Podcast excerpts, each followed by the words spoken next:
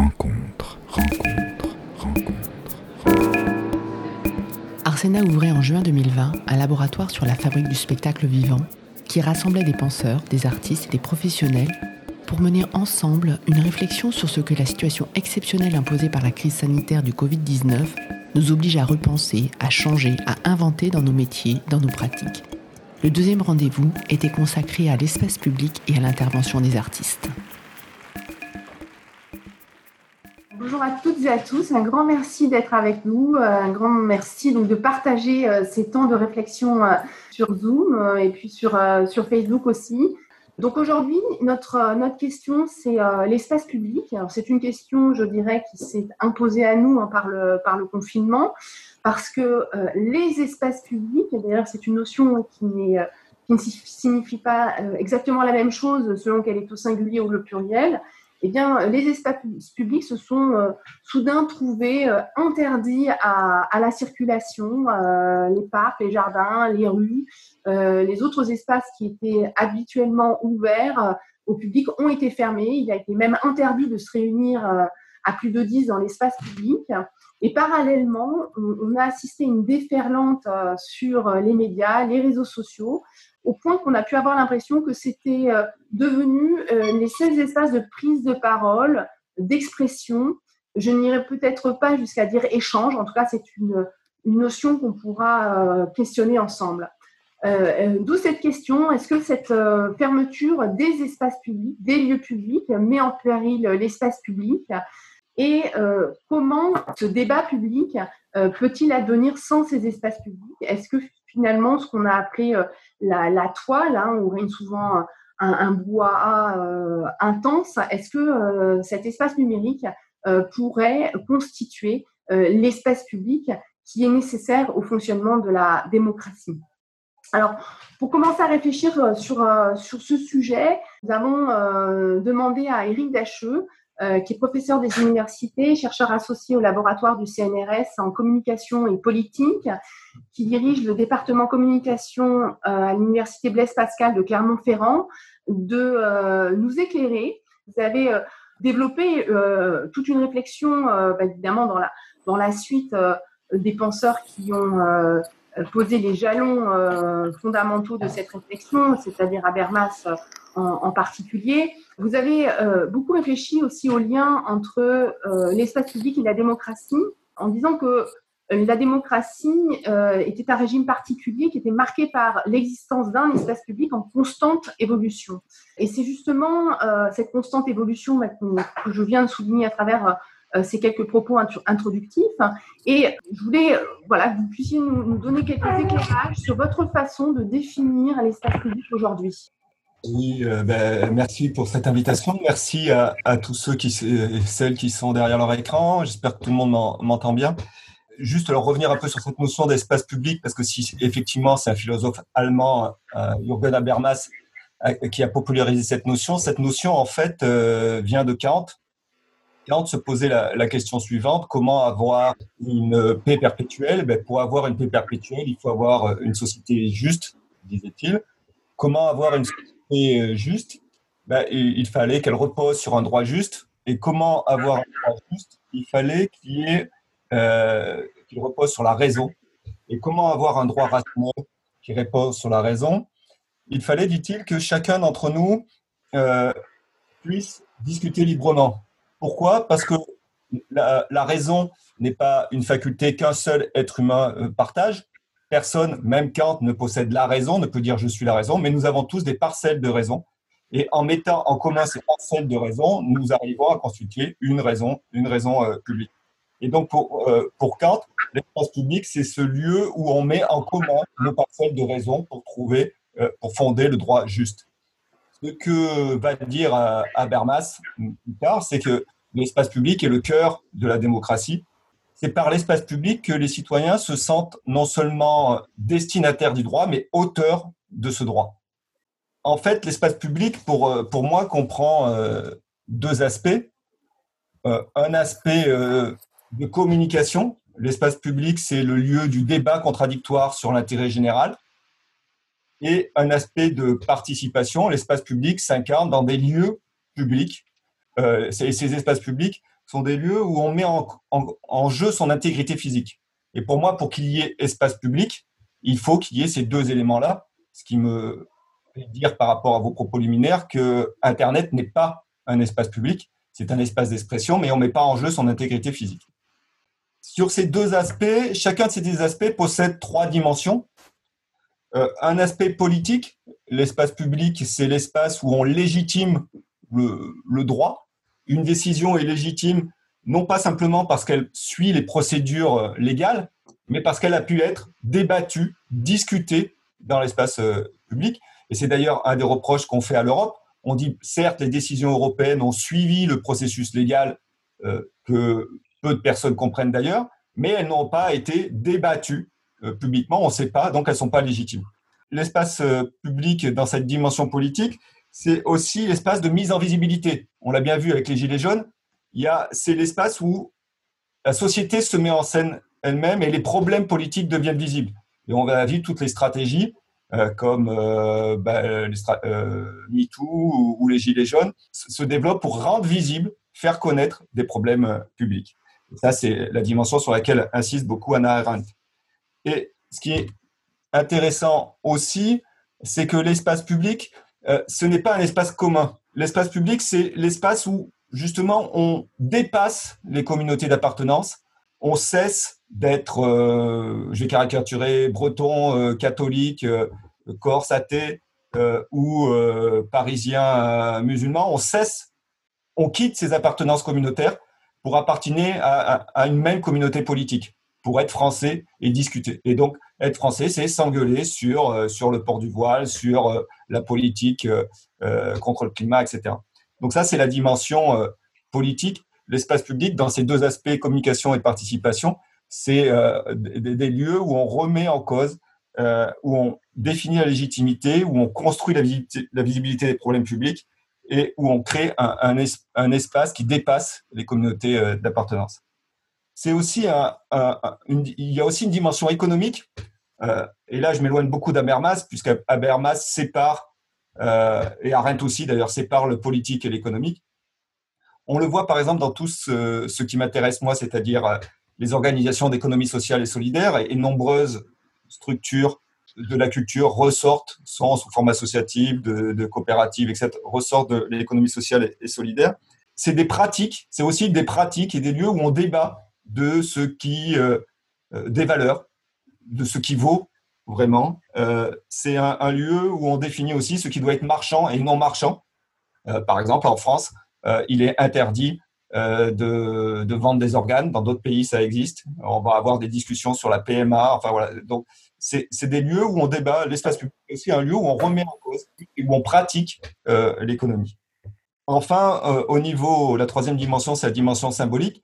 L'espace public, et là je m'appuierai sur un philosophe qui s'appelle euh, Paul Ricoeur, l'espace public, c'est une tension entre idéologie et utopie. L'utopie et l'idéologie ont toutes les deux une dimension pathologique, dit Ricoeur, puisque l'utopie, c'est du passé faisant table rase, et ça peut donner euh, Pol Pot, alors que l'idéologie, c'est affirmer une seule réalité et plier tous les gens dans cette réalité, ça peut donner le, nazisme. Euh, à un deuxième niveau, l'idéologie est nécessaire parce que l'idéologie, c'est justement ce qui légitime une société donnée et toute société a besoin de légitimation. Et l'utopie vient justement critiquer cette légitimation. Et donc, ça encourage la démocratie. Et à un troisième niveau, l'idéologie est une vision commune du monde et nous avons besoin de voir le monde en commun pour pouvoir marcher et agir dessus.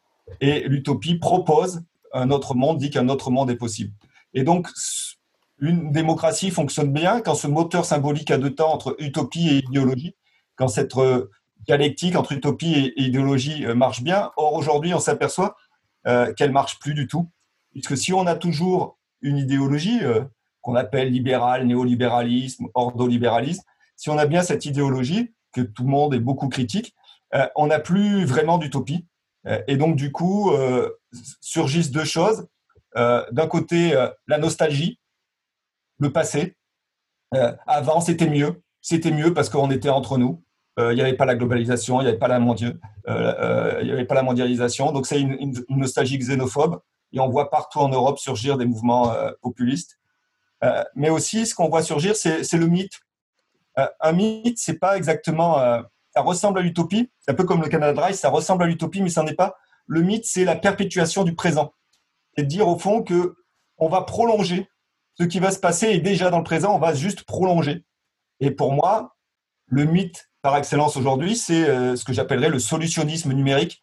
L'idée que dès qu'il y a un problème, la solution va être, va être technologique, va être trouvée, et elle va être trouvée dans le numérique. Et par exemple, pour résoudre tous les problèmes de démocratie que nous connaissons, euh, ben, nous allons pouvoir euh, utiliser du numérique, mettons de la 4G, de la 5G, de la 6G, mettons des ordinateurs partout et euh, la démocratie s'en portera mieux et nous arriverons à tous communiquer et à tous euh, nous comprendre. C'est ce que j'appelle euh, le, mythe, numérique.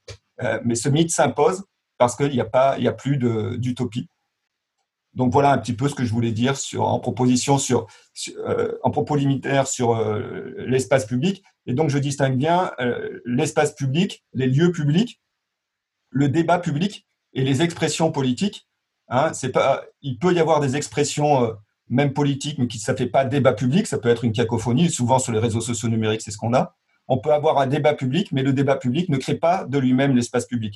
Hein, l'espace public, c'est quand même un espace d'appartenance. C'est un espace d'appartenance qui permet de, dépasser les espaces, euh, les espaces communautaires et c'est un espace de participation.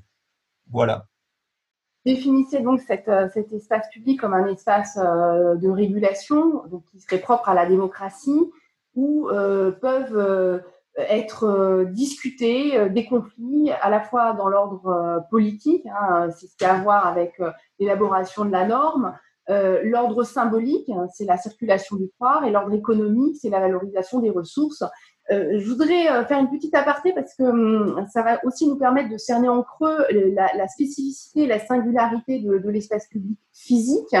Euh, vous avez publié il y a quelques jours donc un, papier sur la revue Hermès, dans la revue Hermès, et vous dites plus dangereux que la Covid-19, le virus numérique, où on, a le sentiment que posiez déjà les réserves euh, dans, vos propos liminaires, mais on a l'impression qu'effectivement, cette confusion est plus qu'inquiétante euh, entre euh, la communication et la connexion numérique. Oui, voilà, c'était le sens de mes propos. de dire que ben, Internet, c'est un outil intéressant. La preuve, on l'utilise, ça permet de, d'échanger à distance, mais tous les échanges à distance ne sont pas de la communication. Je définis la communication comme étant une, co-construction entre altérité libre et radicale ce qui suppose, par exemple, de connaître l'identité de chacun. Et là, on le voit sur nos écrans, ben, on, a des, euh, on a des noms, mais on ne sait pas qui se cache derrière, euh, derrière les noms, puisqu'on n'a pas, les, pas les visages. Enfin, voilà. D'autre part, la connexion est importante. C'est un outil de mobilisation très puissant. On l'a vu euh, sur la révolution algérienne, la révolution tunisienne. On l'a vu avec les Gilets jaunes. Ça permet de se mobiliser mais ça ne permet pas forcément de construire des débats. Quand on regarde empiriquement comment euh, sont, euh, quand on va sur les, réseaux sociaux, on a des échanges qui se croisent, on a beaucoup de, violence verbale aussi qui est autorisée par euh, les identités qui sont plus ou moins fictives. Et, in fine, quand quelqu'un est, pas d'accord avec, nous, ben on dit que c'est un troll. Et donc, il est excommunié, il est sorti de la communication. voilà. Donc, c'est bien des espaces qui ont un intérêt politique, mais ce n'est pas forcément ce que j'appelle des espaces publics. Euh, et, euh, et un des problèmes de la connexion, c'est que la connexion, euh, c'est de la circulation des données, mais de la circulation, une circulation acritique. Hein. J'aime, j'aime pas, je partage. du coup, j'ai pas le temps de vérifier, et c'est pour ça qu'aujourd'hui, on le sait, l'information fausse circule plus que la vraie. Et donc, du coup, si on n'a pas de vraies informations, on peut pas débattre, on peut pas être vraiment dans une discussion publique sur l'intérêt général et, du coup aboutir à, des normes, à des normes, à, des normes durables. Euh, autrement dit, la collection numérique accélère le temps. Euh, c'est pour ça qu'aujourd'hui, on n'a jamais eu autant euh, de temps pour nous. Si on regarde la durée du temps du travail, si on regarde le temps d'études, si on regarde le temps de la retraite, et pour ça, on est tout le temps en train de courir. Pourquoi? Parce qu'on est rentré dans un, régime d'historicité, dit Hartog, qu'il appelle le présentisme, c'est-à-dire les Lumières étaient caractérisées par le fait qu'on était dans le progrès, hein, que plus ça allait, plus on allait progresser. Aujourd'hui, la seule chose qui compte, c'est le présent, mais pas un présent où on, vit pleinement, comme euh, l'espérait John Lennon, un, présent, un présent qui est toujours dans la seconde d'après, un, présent qui est toujours dans l'anticipation. Parce, pourquoi? Parce qu'aujourd'hui, time is money, et nous avons des, ordinateurs, des supports ordinateurs qui sont calqués sur euh, euh, l'horloge atomique et, qui, font, qui fonctionnent au millionième de seconde. Aujourd'hui, un millionième de seconde permet de gagner ou de perdre de l'argent. Et on en est là. Et on est toujours dans l'anticipation. Est-ce que ça va monter? Est-ce que l'euro va descendre par rapport au dollar? Est-ce que quelles sont les industries qui vont gagner de l'argent Et donc le problème, c'est que dans l'urgence, on réfléchit pas. Le danger, c'est de confondre connexion, numérique et communication numérique. La communication suppose du temps pour co-construire, suppose aussi de, trouver la bonne distance entre l'autre qui est en nous et le même qui est en l'autre. Et si on ne trouve pas la bonne distance, on n'arrive pas à communiquer. Or, la connexion numérique, ça vise quoi? Ça vise à abolir le temps et ça abolir, abolir l'espace. Donc, du coup, ça, vise à supprimer la communication. Et si on supprime la communication publique, euh, la communication politique, on supprime du même coup l'espace public, puisque l'espace public est l'espace au sein duquel se déploie la, communication politique sur l'intérêt euh, général. Euh, donc, c'est essentiellement, ça ne veut pas dire que ce ne soit pas des outils intéressants, mais c'est cette accélération des temps, cette disparition du territoire qui pose problème pour la démocratie. Alors effectivement, la question qui se, pose, c'est qu'est-ce qui reste de l'espace public quand il n'y a plus des espaces publics? Et là, ce qui va nous intéresser particulièrement, c'est la façon dont cet espace public, espace donc, de médiation, on l'a compris, entre ces différentes sphères, hein, société civile, système économique, système politique, cet espace de médiation qui autorise la rencontre tout en maintenant une certaine distance, euh, va être investi par les artistes pour, on l'espère, rétablir du débat ou euh, rétablir de la circulation, euh, rétablir de la de la de l'altérité et, également. Alors, je vais passer la, la parole à, à Jean-Sébastien Stey, qui est directeur de la FEA, parce que nous avons discuté pas mal ensemble sur la façon dont les artistes euh, travaille l'espace public par l'esthétique, c'est-à-dire comment est-ce que les artistes transforment-ils les espaces publics en espace public, en un espace public? Comment ils font ce lien avec, euh, je dirais, euh, les, notions qu'Éric Dacheux a posées en introduction? Bonjour à toutes et à tous. Gwenola, votre question, elle, elle pointe l'enjeu de l'esthétique. Et en fait, en, disant euh, comment euh, les artistes nous permettent de passer des espaces publics, c'est-à-dire euh, la, polysémie de la notion entre les définitions topologiques, spatiales et les définitions sociopolitiques de, de, l'espace public, à bien finalement la sphère publique et cet espace de débat auquel faisait référence Eric Dacheux. Et je me dis qu'on pourrait trouver une, une justification et un dénominateur commun finalement aux artistes qui s'intéressent à, l'espace public dans le fait euh, peut-être de vouloir euh, contribuer à la transformation sociale avant même l'existence d'une forme, donc agir sur, sur la réalité, sur la société.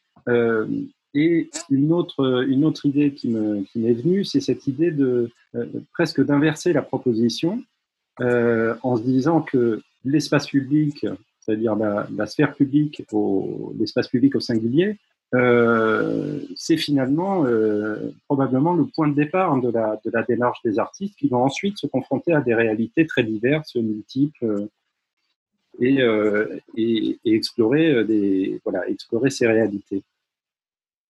Et donc, ce, cette notion de fabrique du commun, finalement, elle est assez pratique puisqu'elle elle apparaît comme possiblement le dénominateur commun de, la démarche de ces artistes qui choisissent de, se frotter et d'agir sur le réel. Et elle permet de transcender les catégories, catégories qu'on a l'habitude de mobiliser euh, dans notre métier pour euh, décrire leur travail et qui ont généralement des entrées par discipline, par thématique ou par typologie des lieux.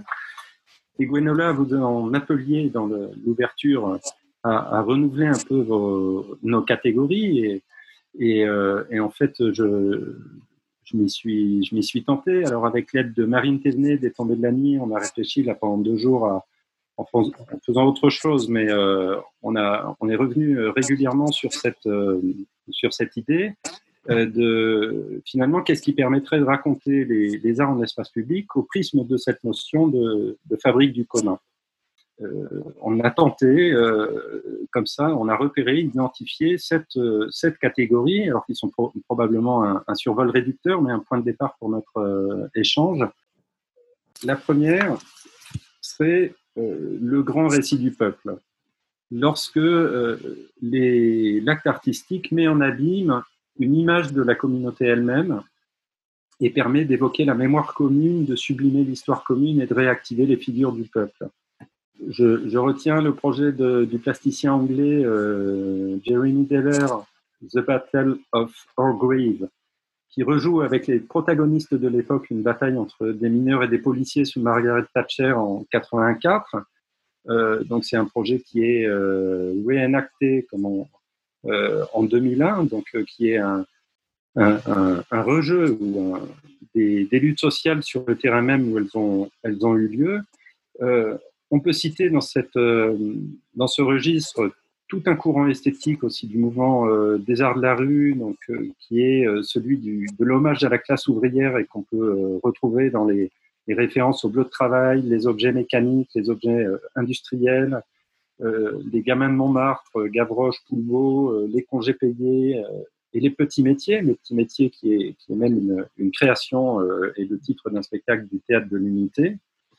Et dans cette euh, catégorie générale du grand, grand récit du peuple, euh, cette catégorie est souvent portée par une vision euh, politique d'un art qui se présente comme ambassadeur, comme porte-voix des classes populaires, de leurs affects et de leur colère, et dont le motif commun est le peuple lui-même, à l'heure de la, de la lutte des classes ou par nostalgie à une ère, à une à une ère révolue. Et aujourd'hui, effectivement, c'est ces, références populaires renverraient plutôt euh, au gilet jaune. Alors, une deuxième euh, catégorie comme ça artistique qui relèverait de la, notion de fabrique du commun serait les effervescences collectives euh, qui font référence évidemment à la fête, au carnaval et au, rituel qui correspondent au moment constitutif du grand récit unificateur, au mythe de la, de, l'unité du, groupe social et qui correspondent à des moments de construction et de réactivation du corps social dans l'effervescence collective euh, qui provoque un sentiment d'excitation, de convivialité, d'alignement émotionnel des personnes qui scellent la, la relation au groupe. Et je citerai le spectacle, l'excellent spectacle Vendredi de la Fabrique Fastidieuse, qui est une transcollective de danse urbaine où quelques danseurs contaminent euh, une foule entière avec cette, euh, la production de cette idée de, euh, par la fête d'une unité parfaite dans la communion éphémère des affects. Hein. et on, on, on, retrouve ce que Barthes évoquait à propos du Tour de France, ce sentiment d'unité entre soi et le cosmos qui procède de cette, de cette émotion partagée. Le troisième serait euh, les symboles et les mythes communs, euh, fondés sur euh, les projets qui jouent sur les fondements du récit collectif et qui véhiculent ou réactivent des références culturelles communes. Je citerai encore Jeremy Deller, ce, plasticien anglais, avec son projet Sacrilège, qui est une reproduction à l'échelle 1 de, en château gonflable du site néolithique de Stonehenge au, au Royaume-Uni et projet qui a, qui a tourné dans euh, tout le Royaume-Uni. On peut citer aussi l'incroyable pique-nique du 14 juillet 2000 euh, par Paul Chemetov ou le numéro 10 de Massimo Furlan où Massimo rejoue le match de la demi-finale de la Coupe du Monde de football de 1982 seul sur un, sur un stade de foot. La quatrième, et j'accélère, serait celle de, visibilité des différences qui relèvent plutôt du registre des, de valorisation ou d'expression de, des différences plutôt que d'expression de l'unité du corps social. Donc ça procède de projets artistiques qui plaident la cause de personnes stigmatisées pour leur euh, préférence sexuelle, leur origine, leur religion ou leur euh, opinion. Créations qui sont toujours portées par un idéal d'humanisme, par une vision inclusive ou intersectionnelle des combats, euh, féministes, LGBT ou des groupes euh, minoritaires. La cinquième serait, euh, et je laisserai Pascal Lebrun-Cordier en parler, puisqu'il en est le, le, spécialiste, des théâtres expérientiels ou théâtres de situation, qui sont des projets basés sur l'immersion du spectateur dans l'œuvre, avec des propositions d'expériences sensorielles pour déplacer son regard et modifier son, rapport au monde. Je cite notamment le projet de euh, Rosanna Cade, Walking Holding, euh, dont je dis deux mots. Euh, c'est une expérience relationnelle, une promenade main dans la main dans la ville avec différents habitants successifs, qui provoque, qui fabrique une situation d'intimité avec une personne qu'on ne connaît pas et qui invite à une réflexion sur l'inconnu, sur la différence, sur l'amour et le regard des autres. La sixième, euh, l'architecture sociale et la participation citoyenne, donc autant de projets où l'art est conçu comme espace de, où l'œuvre est conçue comme espace du, débat, de la controverse, de l'altérité, où l'œuvre repose précisément sur euh, cette euh, fabrique du commun par la confrontation des idées et des opinions. Je cite Lotte Vandenberg, Building Conversation et d'autres projets. Et je finirai par cette euh, euh, catégorie de l'art comme outil de fabrique sociale, où l'œuvre consiste dans le travail euh, de transformation sociale lui-même et l'exposition de ce travail au sein même des, groupes sociaux. L'excellent projet de Rebecca Davis, The Portland In Project, qui est la transformation d'un ancien peuple désaffecté en lieu socioculturel et lieu de pratique artistique avec les communautés. C'est un lieu qu'on appellerait en France un tiers-lieu, mais qui, que euh, Rebecca euh, conçoit euh, vraiment comme, un, comme une œuvre en soi. Et je finirai par déplorer la, dévalorisation, l'acception souvent péjorative des notions en France d'éducation populaire et de socioculturelle. C'est un domaine d'intervention dans lequel les artistes ont été peu incités à intervenir, comme s'il y avait quelque chose de vulgaire et d'un peu dégradant euh, à se coltiner la réalité. Les Anglais euh, utilisent pour, pour ces formes euh, d'intervention le terme de art in public realm, qu'on pourrait traduire par public realm, la sphère publique, et on en revient à la, à la définition d'Habermas. et puis finalement, bien, on aura bouclé la boucle en passant de l'espace public au pluriel à l'espace public au singulier. La boucle est bouclée. Merci euh, Jean-Sébastien euh, pour, euh, pour, cette analyse où l'on voit que les artistes travaillent les différentes dimensions de, des espaces publics et de l'espace public dans, leur, dans leurs œuvres. Alors, pour continuer sur, sur la façon dont les artistes s'en saisissent et puis on, on, en, on en viendra aussi à, à ce qu'ont fait les artistes aussi dans cette situation très singulière où ces espaces étaient, euh, étaient fermés. Euh, je voudrais donner la parole à Amélie Clément, qui est euh, artiste et qui dirige la compagnie Le Ballon Vert et qui a un projet qui s'intitule Démocratia Mélancolia. Et ce qui m'a beaucoup intéressé quand j'ai entendu parler de, de, ce projet, eh bien, c'est que c'est vraiment une question, un questionnement de ce qu'est l'espace public dans sa dimension politique, un questionnement qui passe par justement une, une mise en jeu euh, des, euh, des personnes dans l'espace public. Donc, euh, c'est aussi une façon de faire finalement de, cet espace, de ces lieux publics, un espace d'activisme, de, réflexion pour, pour les, spectateurs. Est-ce que vous pourriez nous dire la, démarche, les réflexions qui vous ont conduit finalement à, à vouloir explorer cette thématique, hein, Amélie Clément? Oui, bonjour. Euh, donc Démocratia, Mélancolia, euh, ça a débuté au moment de l'élection présidentielle, euh, la dernière qui a été en France entre Emmanuel Macron et Marine Le Pen, et d'une forme de colère de, de plusieurs membres de l'équipe, de moi notamment, de dépit, de mélancolie.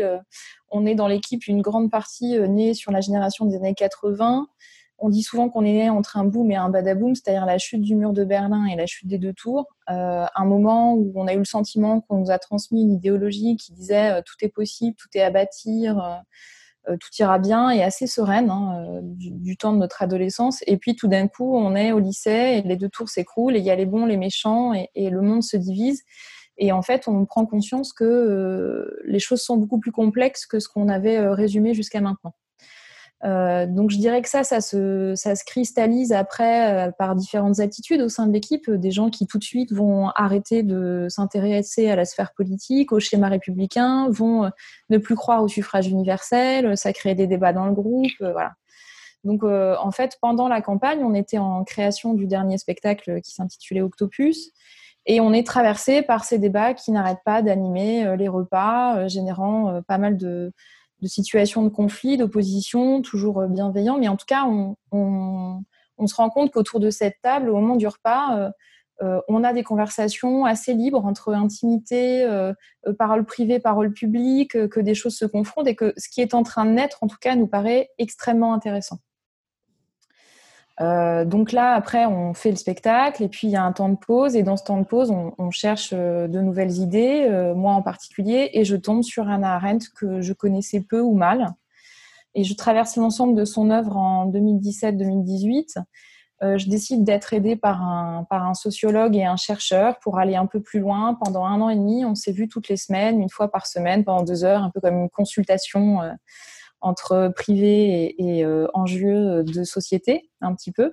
On crée une relation très particulière, on envisage de nouvelles manières d'écrire, notamment des poèmes, des œuvres, et on décide de d'amorcer Démocratia Mélancolia, qui commence en fait par une lettre que j'ai écrite, qui est une invitation que j'ai adressée à une dizaine euh, d'auteurs euh, et d'autrices en France et en Europe.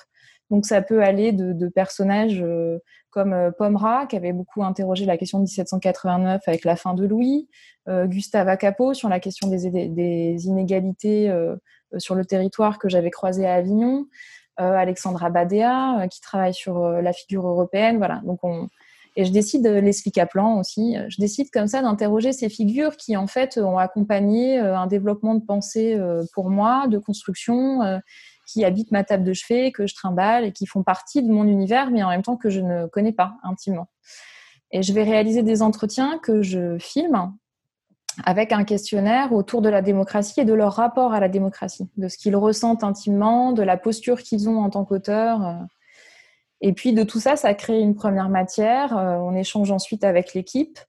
Et en fait, on est aujourd'hui euh, en train de, travailler à l'écriture de ce projet qui, euh, après ce temps de, réflexion, euh, s'est construit autour de trois laboratoires euh, dans des contextes et avec des équipes très différentes, donc parfois jusqu'avec des équipes très nombreuses, puisqu'il y en a qu'on a ouvert comme des workshops en accueillant jusqu'à 16 à 17 comédiens qu'on ne connaissait pas ou comédiennes, en se disant, bah voilà, on se donne trois semaines, un cadre, un contexte, et comment on travaille avec ça. Donc ça veut dire, par exemple, quand on a commencé au CDN de Caen, on était sur une ville nouvelle qui s'appelle Hérouville, euh, qui est euh, une ville qui était pleine de bonnes intentions dans les années 80 euh, par une mairie de gauche au moment de la campagne de François Mitterrand sur la question d'une égalité. c'est une ville pluriculturelle et puis on décide d'écrire avec tout ça, d'aller rencontrer les, habitants et les habitantes et puis de les interroger au travers de leur rapport à la démocratie. Donc on va, durant ces laboratoires, en fait, peut-être multiplier d'innombrables possibilités de communication avec eux sur le sujet, de voir comment on rencontre les gens. Et là, on est à un moment de réflexion où on va terminer ces laboratoires cet été, on va rentrer en création. Et euh, donc, on est en train de construire un récit, un récit qui, en fait, euh, dans un premier temps, sur une première partie, euh, je ne sais pas s'il déconstruit, mais en tout cas, il met à plat un vocabulaire et une manière de se dire les choses parce que euh, le mot espace public, le mot démocratie résonne pas du tout pareil en fonction des gens à qui on parle et du contexte dans lequel on le dit. Euh, donc on fait tout un travail historique. On sait que la forme qui nous intéresse, c'est le cercle, peut-être parce qu'on est très inspiré de l'agora des Grecs, peut-être que si on avait été juif, on aurait fait un érouve, peut-être que ce sera entre les deux d'ailleurs. Ensuite, on, s'interroge sur comment est-ce qu'on peut raconter cette grande histoire avec nos intimités à nous, euh, puisque c'est aussi ça qui nous intéresse, c'est-à-dire de l'intérieur vers l'extérieur. Euh, donc là, on, se met beaucoup à l'écriture, on fait beaucoup de, recherches introspectives euh, dans l'équipe. dans l'équipe, on n'est toujours pas uniquement des comédiens, on est vraiment sur une pratique qui s'adresse autant aux techniciens qu'à la régiste générale, aux créateurs lumière, et on est ensemble sur ce temps d'écriture. Et maintenant, la question qu'on se pose, c'est un peu la question qui était soulevée tout à l'heure sur la, la notion d'espace public, c'est-à-dire jusqu'où on va? Est-ce qu'il faut qu'on génère un espace participatif? Est-ce qu'il faut qu'on tienne notre rôle et en fait on a un poème à présenter? Jusqu'où on est capable d'accepter l'interaction réelle avec le public sans la manipuler pour être dans un véritable espace de communication? Est-ce qu'on peut dialoguer avec un poème sans laisser la parole à l'autre? Voilà, c'est un peu toutes les questions en fait qui sont en ce moment sur la table. Euh, qui sont pas résolues. C'est pour ça qu'on fait des répétitions et qu'on fera euh, d'autres tests euh, dans les mois qui viennent. Ce qui est sûr, c'est que Habermas, Arendt ont beaucoup nourri le, travail dans, les différentes interprétations. on a aussi appris à écrire en acceptant qu'il fallait qu'on prenne au-delà de la question de ce qu'on ne peut pas gérer dans l'espace public, c'est-à-dire l'homme qui traverse la vie, euh, de, l'habitat, on a aussi euh, décidé que potentiellement on serait sur une histoire à plusieurs scénarios dont on déciderait, nous, euh, en le traversant, des meilleures hypothèses à construire. Donc ça veut dire que c'est pas le, roman dont vous êtes le héros et on ne fait pas voter le public. par contre, ça veut dire que nous, on se donne la possibilité à l'intérieur de créer une machinerie de jeu théâtral qui ne sera pas toujours la même et qui va tenter une forme d'adaptation avec euh, des vocabulaires différents, des accessoires, des costumes, des personnages. Donc pour l'instant, on est en train d'écrire une histoire avec une narrativité euh, foisonnante de personnages, de faits et d'hypothèses, et dont on se dit qu'on va pas forcément tout utiliser tout le temps, et qu'on va essayer de morceler pour euh, être dans quelque chose de très réactif, très instanté aussi. C'est aussi une manière de se mettre à l'épreuve sur la fameuse notion du design, du ici et maintenant, et d'être incroyablement à l'endroit de cette écoute. Donc, je crois qu'il y a un désir de challenge, en fait, euh, de l'équipe aujourd'hui, un peu qui est clairement identifié maintenant. Euh, il y a une volonté personnelle euh, de ma part, en tant que citoyenne, de m'interroger sur la question démocratique. ou, par exemple, si je vous donne une anecdote, mais qui illustre bien l'état dans lequel on était, c'est-à-dire que à un moment donné, on s'est demandé s'il fallait pas, si au final la démocratie n'avait pas fait un AVC et qu'au lieu de la maintenir sous perfusion, il serait peut-être temps de la débrancher, voilà, et de d'envisager autre chose. Donc, on a imaginé, par exemple, le, dernier monologue de la démocratie mourante euh, à l'hôpital et d'imaginer ce qu'elle dirait. On a fait dire à la démocratie le questionnaire de Proust pour essayer de mieux la, la connaître, parce qu'au final, on a l'impression de courir après le lapin blanc, un peu comme dans Alice, on l'attrape jamais, on n'est même plus sûr que ce soit un lapin et on ne sait pas trop où il nous emmène. Et on est plutôt dans cette, euh, cette traversée-là en ce moment. Euh, peut-être qu'il n'y aura pas de réponse. Euh, peut-être que c'est juste une question qu'on a envie de poser, une de plus. On se laisse vraiment le temps de, de, construire et d'expérimenter. Et on a essayé aussi en interne, dans la manière de travailler, d'être incroyablement démocratique, d'en respecter des règles de vie, ce qui change beaucoup nos rapports entre nous, dans la mesure où moi, je suis la metteuse en scène et directrice artistique, et où du coup, euh, ça a donné parfois en répétition des situations euh, assez ubuesques ou drôles, où je donne une consigne, et puis tout d'un coup, j'ai un, membre de l'équipe qui dit, bah non, mais par exemple, si je la respecte, est-ce que du coup, je suis soumis, ou est-ce que démocratiquement, j'ai le droit de dire d'aller te faire foutre? Voilà. Donc, on, on, on, se met à l'épreuve, vraiment en interne, et en fait, on fait ça évidemment de manière très ludique. Il faut que ça reste un jeu entre nous. Euh, on se rend compte qu'en fait, en faisant ça, on est en train finalement, un peu comme des enfants, de s'interroger fondamentalement sur la place que les artistes que nous sommes, on a envie de prendre, en fait. Euh, aujourd'hui, on n'a pas de réponse, mais euh, on est activement au, travail, en tout cas. Vous êtes en plein dans le, dans le labo, parce que c'est un labo où il n'y a pas forcément de réponse, mais où il y a beaucoup de questions qu'on peut, euh, qu'on peut partager. On reviendra justement peut-être sur toutes les questions euh, qui sont restées en suspens euh, au cours de, de vos réflexions dans le fil de la conversation tout à l'heure. je voudrais revenir sur, sur cette urgence qu'on a beaucoup ressenti de pouvoir retrouver un espace de circulation dans l'espace public. Cet espace public qui avait été clôturé, cette cette circulation euh, qui euh, finalement euh, est absolument essentielle à, l'espace public. En, relisant certains textes pour, préparer ce, labo, je lisais quelque chose qu'écrivait Lucien Kroll, qui est un architecte belge, et, qui dit, au fond, un homme qui marche, un humain qui marche, il crée spontanément une rue habitable.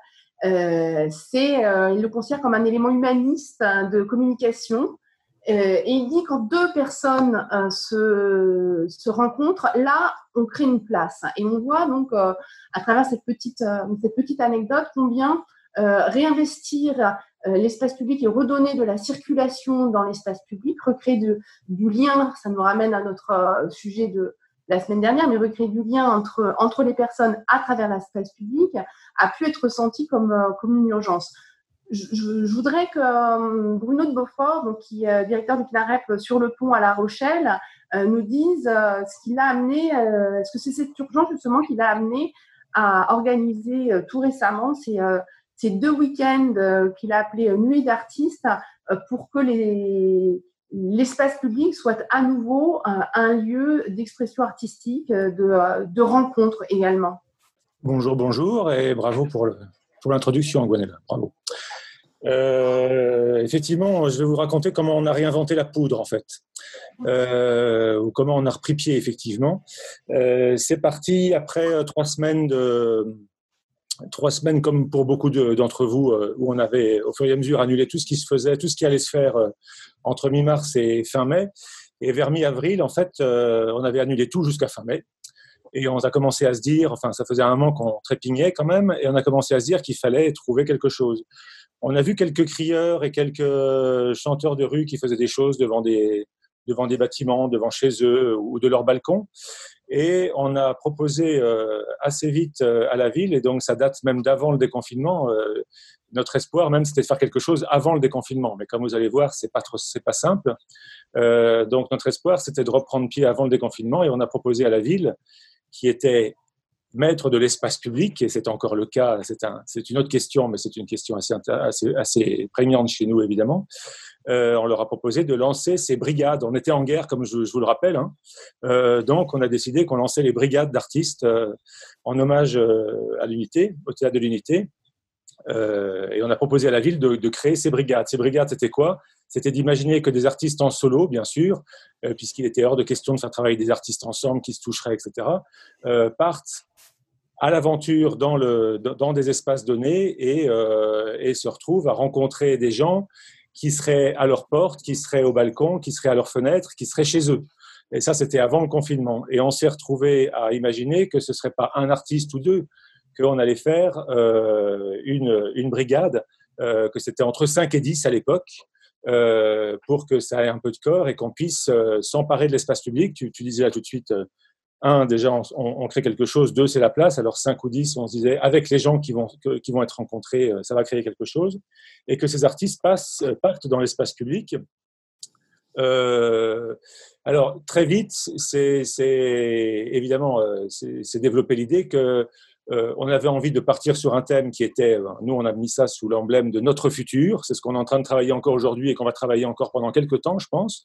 donc on a proposé à tous les artistes qui voulaient, on a envoyé à 30 artistes euh, cette proposition de travailler un solo et de le relier aux autres euh, à 50 mètres, 100 mètres ou dans la rue d'à côté, euh, et d'imaginer ce solo qui devait être en mouvement.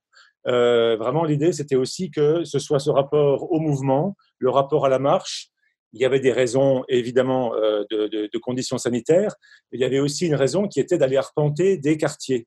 Et quelqu'un en parlait là tout de suite, ce rapport au quartier, évidemment, c'est ça qu'on a travaillé aussi, c'est d'être surtout pas dans le centre-ville, euh, qui est un quartier aussi, mais à La Rochelle, même en temps de Covid, il y a un peu de monde, donc on craignait qu'il y ait plus de 10 personnes, et, on a décidé qu'on partait dans les quartiers. Euh, je vous raconte tout ça, pour l'instant, euh, on en est encore qu'à l'idée le 15 mars, le 15 avril, et donc on a imaginé que chacun euh, inventait son solo ou proposait le solo qu'il avait déjà en, magasin pour certains qui, faisaient déjà des choses de ce style-là, euh, en rapport avec son univers, bien sûr. C'était pas de chacun faire la même chose ou de faire tous des crieurs. Même si finalement, en faisant ça, quand je disais qu'on réinventait la poudre, c'est qu'on a eu l'impression en fait de retrouver les petits métiers d'antan, euh, le crieur, le bonimenteur, euh, le garde champêtre, euh, l'allumeur de réverbère même, puisqu'il y a eu aussi des gens qui ont travaillé sur des notions. il y avait vraiment une notion multidisciplinaire de théâtre, musique, danse, mais aussi d'art plastique, puisque finalement on a eu quelqu'un qui est venu pour travailler le graphe, le, collage euh, et le collage de mots, de, dessins et d'autres choses, euh, et, la, peinture sur les murs au fur et à mesure de l'avancement de la, caravane. Euh, donc on a imaginé tout ça. On a imaginé qu'il y aurait entre 5 et 10 artistes. euh, notre idée aussi, euh, à part ce retour aux origines des arts de la rue, euh, c'était d'aller au contact aussi des personnes, finalement, dont on parle beaucoup, je trouve, dans les arts de la rue, mais je me fais la critique à moi-même aussi, hein, mais que finalement, on ne rencontre quasiment jamais, ou dans des projets qu'on fait, mais qui sont très compliqués à faire et des projets en immersion totale. Mais ces projets en immersion, on sait bien que c'est souvent des projets très longs, euh, et souvent en manque de moyens pour les faire de façon conséquente, pour aller vraiment chercher des gens qui ne viennent jamais à nos, à nos festivals, à nos grands événements. Euh, c'est super, on a toujours beaucoup de monde dans les arts de la rue et dans les festivals qu'on fait au centre de La Rochelle aussi, mais les personnes qui sont dans les quartiers, euh, on ne les voit pas souvent. Donc on s'est dit, là en plus, alors on l'a pressenti et on l'a vraiment expérimenté, on va aller chercher ces gens-là et on va aller trouver ces gens là où ils sont. Alors finalement, quand on a lancé la chose, et effectivement, on n'a pas pu le lancer avant le déconfinement. On l'a lancé finalement dès après le 2 juin. On a, eu, on a obtenu l'autorisation de le faire à ce moment-là. Euh, on a effectivement expérimenté qu'on se retrouvait face à des gens effectivement qui ne savaient même pas que le CNAR existait, ce qui est très intéressant, euh, et qui ne savaient même pas ce qu'étaient les arts de la rue, mais tant mieux, ils ont le droit de, ne pas connaître, et qui étaient complètement surpris de rencontrer des artistes devant chez eux, qui pouvaient sonner à leur porte, qui pouvaient monter à leur balcon ou qui pouvaient être, euh, les, qu'ils pouvaient croiser à la boulangerie ou à la pharmacie. Euh, ça, ça a été aussi euh, une chose qui a sous-tendu tout le travail. évidemment, les quartiers qu'on a choisis euh, et qu'on a discuté avec la ville pendant un mois et demi avant de pouvoir le faire, c'était les, les deux, trois quartiers qu'on appelle politique de la ville, les quartiers excentrés, les quartiers où il y a plus des tours que des maisons individuelles et où c'est plus compliqué aussi de sonner à des portes individuelles et de rencontrer des gens qui souvent sont, ben, après le confinement, peut-être autant qu'avant, euh, sont quand même souvent chez eux, euh, même s'il y a de très grands espaces verts à La Rochelle dans ces quartiers-là, et de très beaux espaces, mais euh, souvent, c'est quand même, il, fallait encore défricher.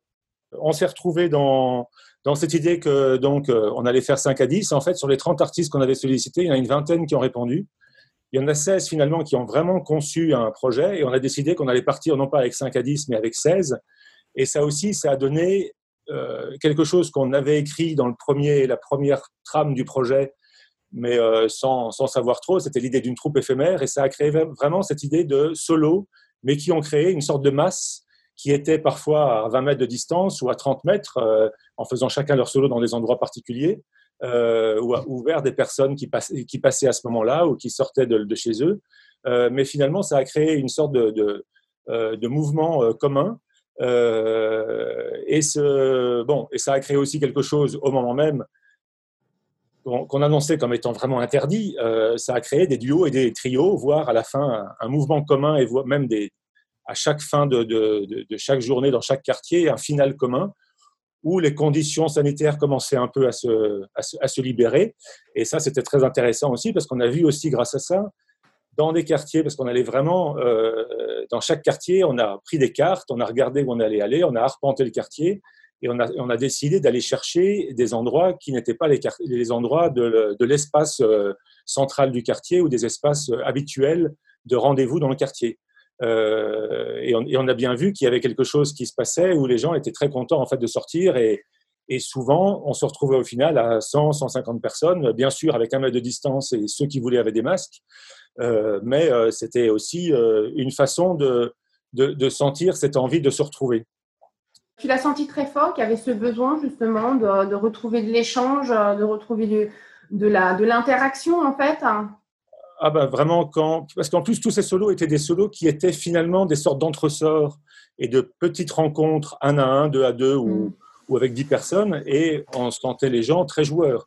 Euh, et très joueurs, même si parfois ils étaient très interloqués parce qu'effectivement, c'est pas le genre de choses qu'ils voyaient passer dans leur quartier euh, tous les jours. Et ça nous a donné aussi des idées pour la suite, de réfléchir à comment peut-être, au-delà d'être bien sûr un jour, euh, d'avoir pignon sur rue au centre-ville euh, avec un très beau CNAR construit, euh, c'est d'imaginer qu'il fallait continuer à défricher ces, endroits-là, voire même aller faire des choses de façon assez pérenne et, régulière et, répétée dans, dans ces lieux. Le final, effectivement, on sentait que les gens sortaient, que les gens nous avaient d'ailleurs suivis finalement au fur et à mesure dans le, dans, dans, dans le, dans le quartier et euh, arrivaient avec nous au final. Euh, alors, c'est les artistes qui avaient inventé ça, euh, même euh, presque le, le, premier, le premier jour, c'était euh, sur mesure et, et, et, au moment même qu'ils ont inventé un final entre eux parce qu'il y avait une caravane qui les suivait finalement. Et ça, c'était très, c'était très fort aussi. Et à chaque fois dans des endroits improbables euh, euh, qui, évidemment n'étaient pas faits a priori pour, pour accueillir une fin de festival. Ce qui a été intéressant aussi, c'est de travailler sur la notion de circuit court.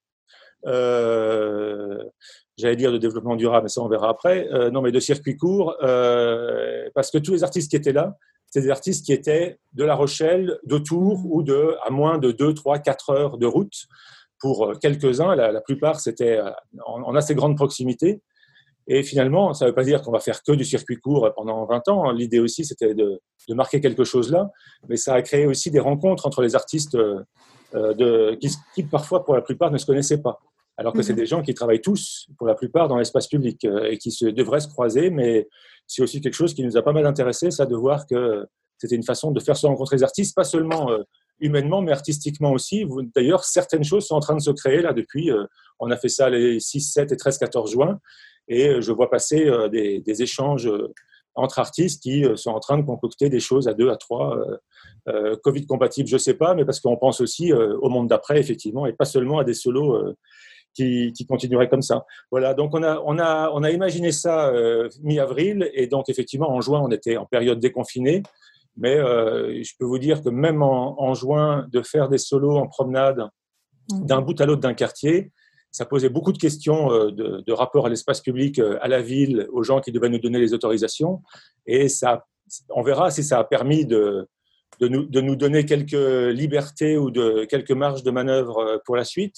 Mais ça a été aussi une discussion avec la ville qui d'ailleurs tourne plutôt pas mal, à part le résultat des élections municipales. Mais c'est que à peine ces choses finies, la ville est revenue vers nous pour nous demander si on pouvait pour le 21 juin. Bon, il y avait une, un défi de la ville de faire en sorte que tout le 21 juin, la fête de la musique ne se passe pas au centre-ville. Et donc, ils nous ont demandé si on pouvait imaginer de monter des, fanfares en quartier.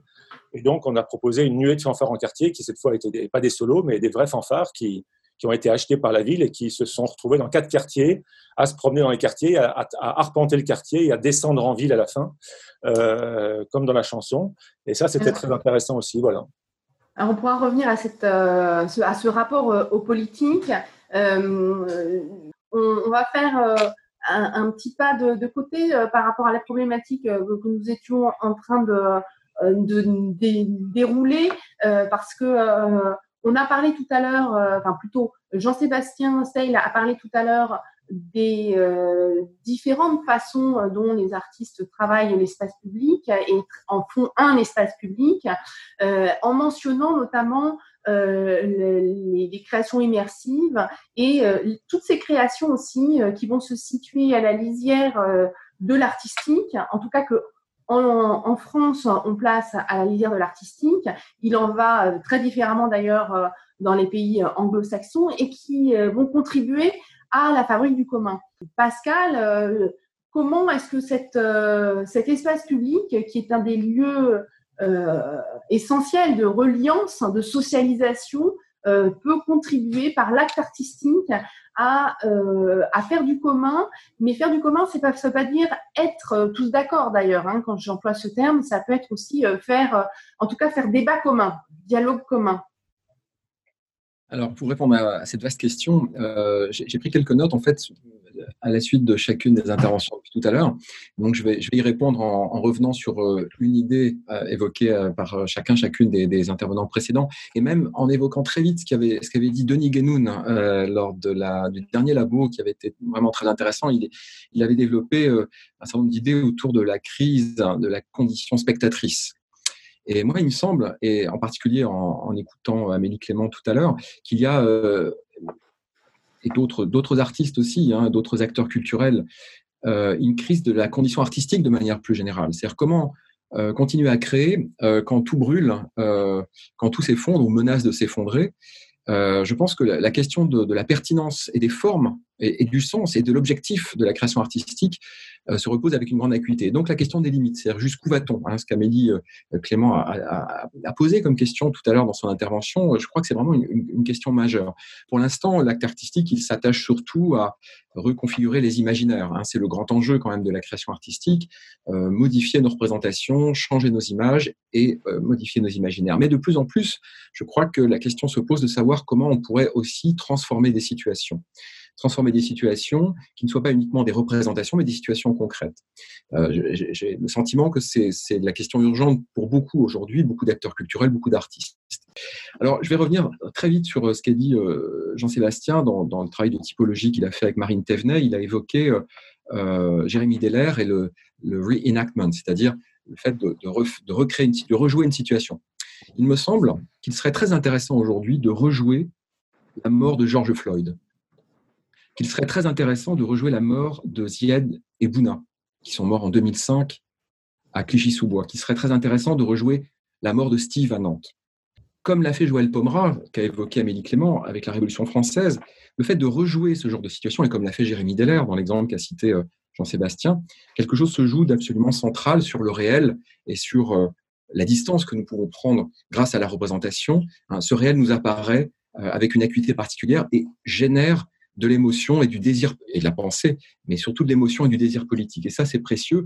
Je pense que nous devrions euh, nous interroger sur comment avoir un ancrage plus fort dans le monde aujourd'hui, dans l'actualité en, particulier. Le deuxième point, dans ce qu'a dit Jean-Sébastien, il a parlé de, c'était le, deuxième mouvement, l'effervescence collective. Et là aussi, euh, je pense que nous devrions euh, nous interroger sur euh, les alliances que nous devrions nouer, que nous pourrions nouer, certains le font d'ailleurs, avec des acteurs de l'espace public, de la société, des acteurs des mouvements sociaux comme Extinction Rébellion. Nous devrions coopérer avec Extinction Rébellion, je le pense, pour nourrir le travail de mobilisation, pour nourrir le travail de création de formes mobilisatrices grâce à la créativité des artistes. D'ailleurs, dans ce numéro de klaxon que j'évoquais, il y a un très beau texte d'un artiste qui dirige aujourd'hui euh, XR euh, en Belgique. Je, pense que tous nous devrions nous poser la question de nos alliances. Avec qui travaillons-nous? Avec quels acteurs du monde social voulons-nous euh, travailler? Euh, Pour fabriquer de nouvelles architectures sociales, disait Jean-Sébastien, et je pense que c'est effectivement un enjeu, produire des agencements inédits, des agencements relationnels, des agencements sociaux, des agencements politiques, pour remettre également du désir et des affects dans nos engagements.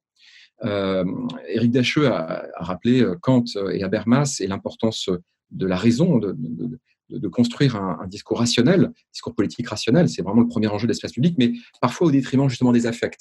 Les affects, euh, des, des, dimensions sensibles euh, de, l'engagement et de la vie politique, euh, dont précisément euh, nous faisons la matière première de nos créations ou de nos projets. Et donc, il y a un enjeu, je pense, à, repenser par l'expérience, pour revenir sur cette notion d'expérientiel, effectivement, je pense qu'on est, et on sera de plus en plus dans une culture expérientielle, par le faire, donc par un engagement concret de chacun et chacune dans des situations euh, que, nous pouvons, euh, que nous pouvons transformer, que nous pouvons remodeler, euh, en faisant l'expérience de nouvelles formes de relations, de nouvelles configurations sociales, de nouvelles configurations politiques et pas nécessairement strictement démocratique d'ailleurs, mais ce serait un vaste sujet. Et je voudrais finir cette brève intervention, ces brefs contrepoints, en évoquant, euh, euh, en évoquant euh, ce qu'il y a de spécifique dans le travail que nous faisons dans l'espace public. Nous produisons souvent des hétérotopies. Éric Dacheux parlait de la tension entre idéologie et utopie.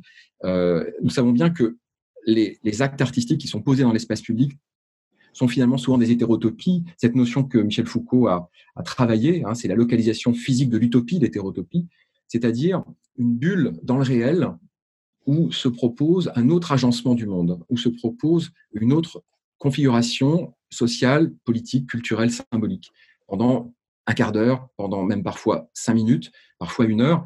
Et précisément, c'est la force de l'art dans l'espace public que d'arriver à démontrer la plasticité du réel, la plasticité de l'espace public dans ces deux dimensions qui ont été rappelées par Éric Dacheux en introduction, de rappeler cette plasticité qui est finalement un signal politique fort, hein, qui, nous, qui, nous, dit que euh, il y a du possible disponible et nous sommes en capacité de transformer le réel. À partir des hétérotopies, encore une fois, qui nous sont proposées, quelque chose se réouvre, quelque chose se réengage, d'extrêmement précieux. Euh, nous pouvons produire d'autres mondes et multiplier les mondes peut rendre le nôtre plus habitable ou en tout cas plus transformable. Euh, je reprends une phrase de la philosophe Vinciane Després. Euh, C'était simplement quelques réactions très brèves.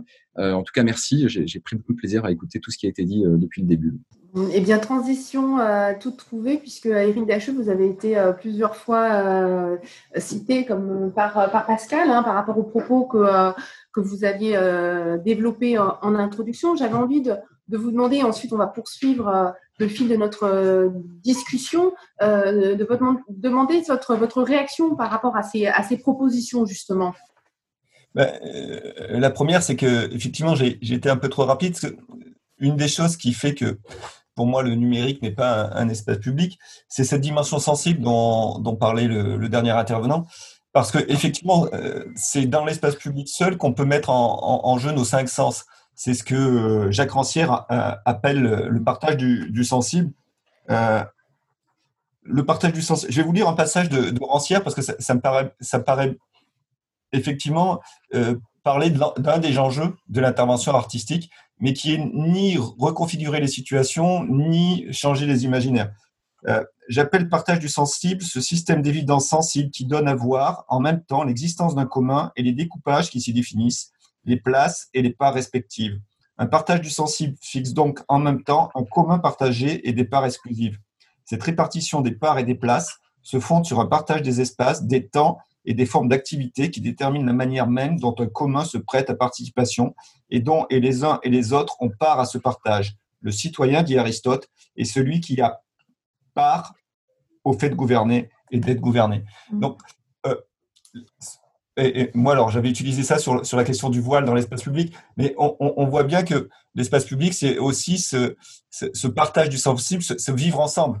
Et, comment on, c'est pour ça que par rapport à, l'idée de circulation, moi je préfère l'idée de partage parce que euh, les voitures elles peuvent circuler, euh, mais c'est pas très intéressant que les voitures circulent en, ville. Par contre, qu'on partage la voie entre piétons, euh, voitures et, euh, et, et, là c'est intéressant et on, peut essayer de, discuter et de voir et de voir ensemble.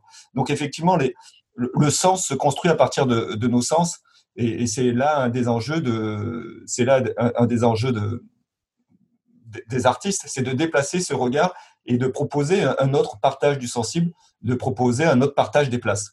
Alors, euh, merci pour cette réaction, euh, Éric Dacheux. Donc, euh, je, voudrais revenir donc à Olivier Villanov que j'ai cité tout à l'heure, qui euh, a fondé euh, l'agence de géographie euh, effective. Donc, on, reste quand même dans une vision topographique de, l'espace public, à la fois pour les brigades de cueilleurs publics qu'il a lancées dans les rues de, Bordeaux depuis entre fin, fin mars et, fin mai. Donc, quel était l'enjeu de ce geste et, et quel était le, partage qu'il voulait, la relation qu'il voulait développer avec euh, les habitants. Et puis, euh, plus globalement, à travers la, démarche de la compagnie, euh, cette façon dont finalement l'espace public est aussi un, espace dans lequel on va décrypter des histoires, on va décrypter l'imaginaire de l'espace public et, ça, et que ça, ça va aussi nourrir la création.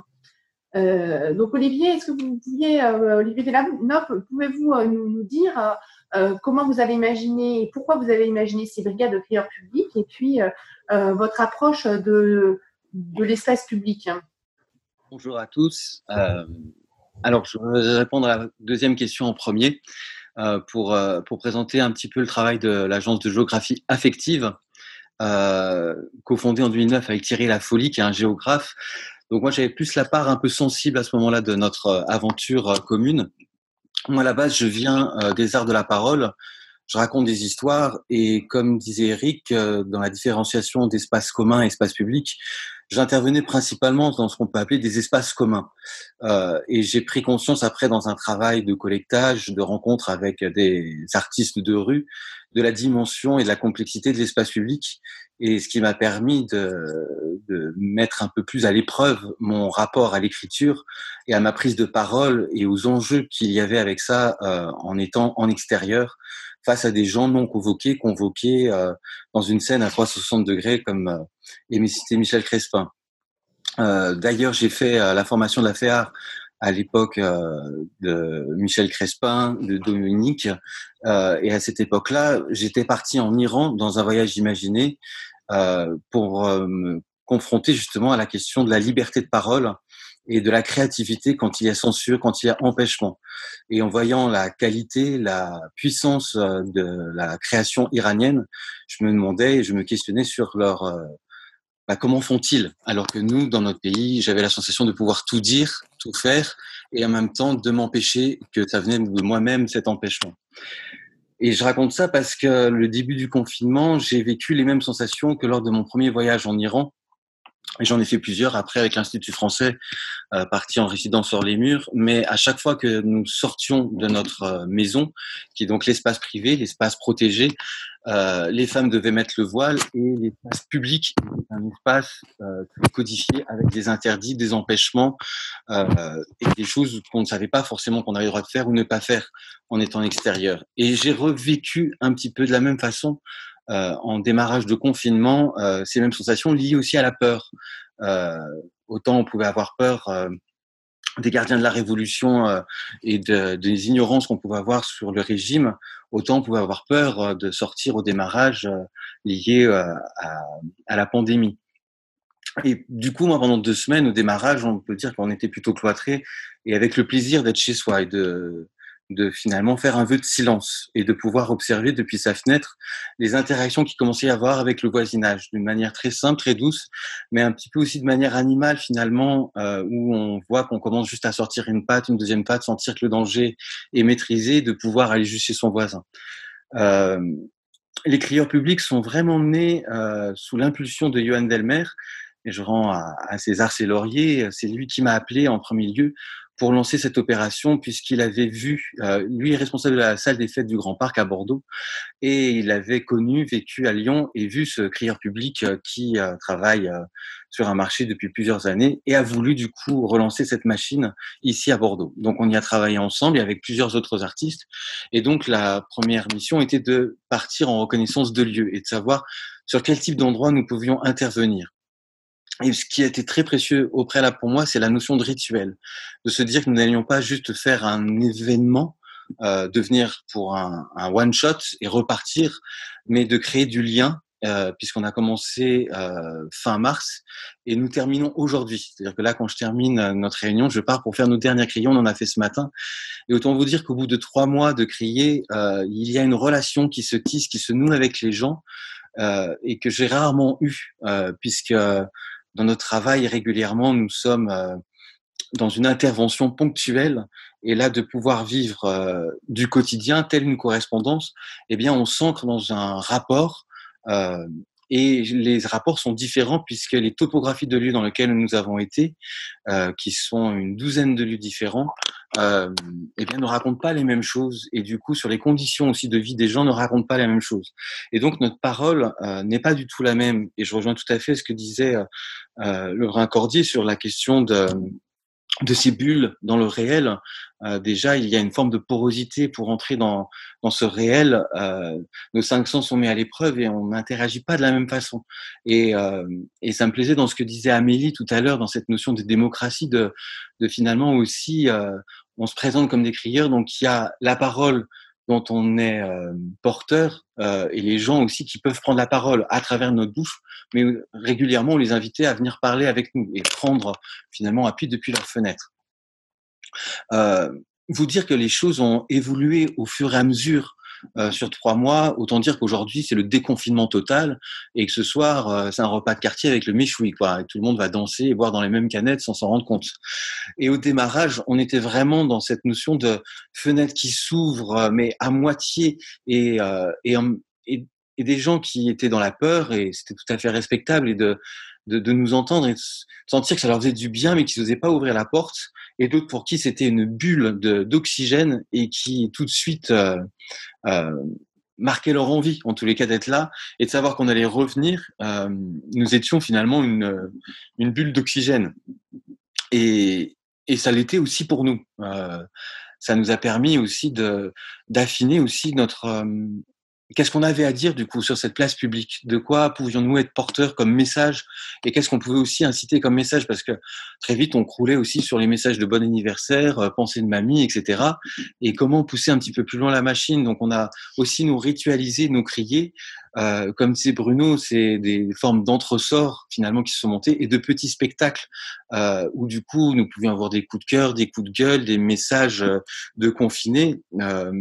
Euh, voilà, par exemple, à un moment donné, euh, on, est tombé sur euh, le, texte de Ariane Mouchkine qui était paru dans un télérama, qui nous avait renversé, et on a envie de partager des extraits de ce texte-là avec les gens à leur fenêtre, qui du coup avaient aussi des réactions et, une vision finalement aussi de la culture euh, et des choses à partager. Et finalement, on s'est retrouvé dans une forme d'agora de, de, de ce ce que faisait le théâtre de l'unité, je me souviens à, à Aurillac de, de, ces assemblées générales de, où les gens prennent la parole, on en débat et, et, les gens ensuite conversent. Comme nous, là, on a un fil de conversation où les gens euh, sont en train en ce moment de partager d'autres questionnements sur euh, euh, le théâtre de salle, le théâtre de rue et les porosités entre les deux.